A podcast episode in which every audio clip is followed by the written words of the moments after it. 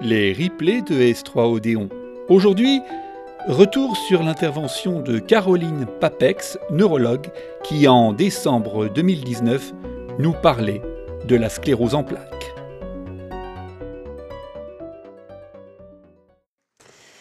Adèle a 23 ans.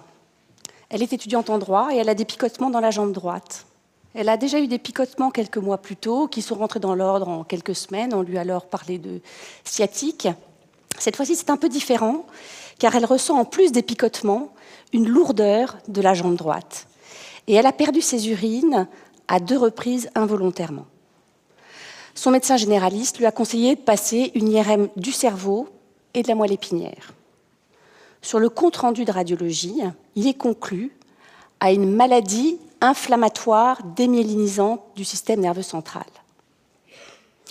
Elle se précipite sur Internet et elle va en quelques clics découvrir que derrière ce jargon médical se cache le diagnostic de sclérose en plaques. C'est alors qu'elle décide de consulter un neurologue pour en savoir un peu plus. Alors que lui dire? Je pourrais lui répéter ce qui est écrit sur les bonnes pages du web. C'est une maladie qui est aujourd'hui la première cause de handicap chez l'adulte jeune, après les accidents de la voie publique. C'est une maladie fréquente.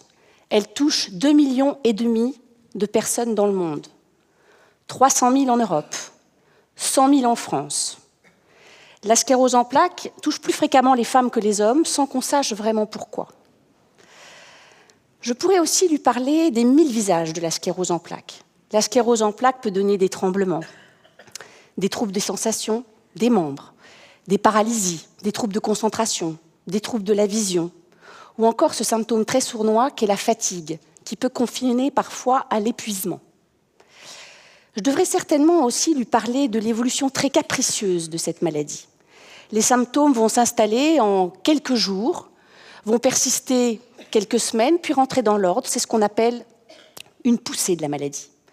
Les poussées vont se succéder à un rythme complètement erratique, rendant toute prédiction totalement hasardeuse. Sans traitement, les poussées vont se succéder, laissant des séquelles et l'accumulation de ces séquelles va aboutir à un handicap irréversible.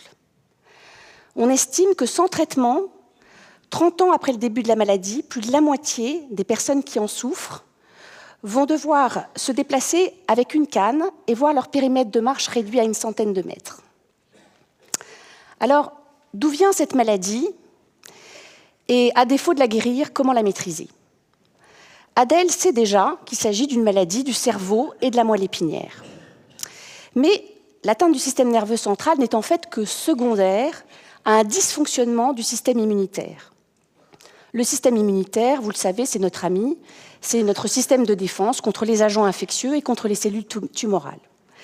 Malheureusement, dans certaines situations, le système immunitaire va s'emballer et se diriger non plus vers les agents infectieux ou les cellules tumorales, mais contre nos propres organes, et va les détruire.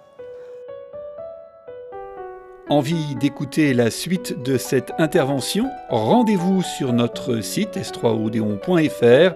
À l'aide d'un moteur de recherche, vous retrouverez aisément cette intervention de Caroline Papex en tapant les mots-clés sclérose en plaques. À bientôt!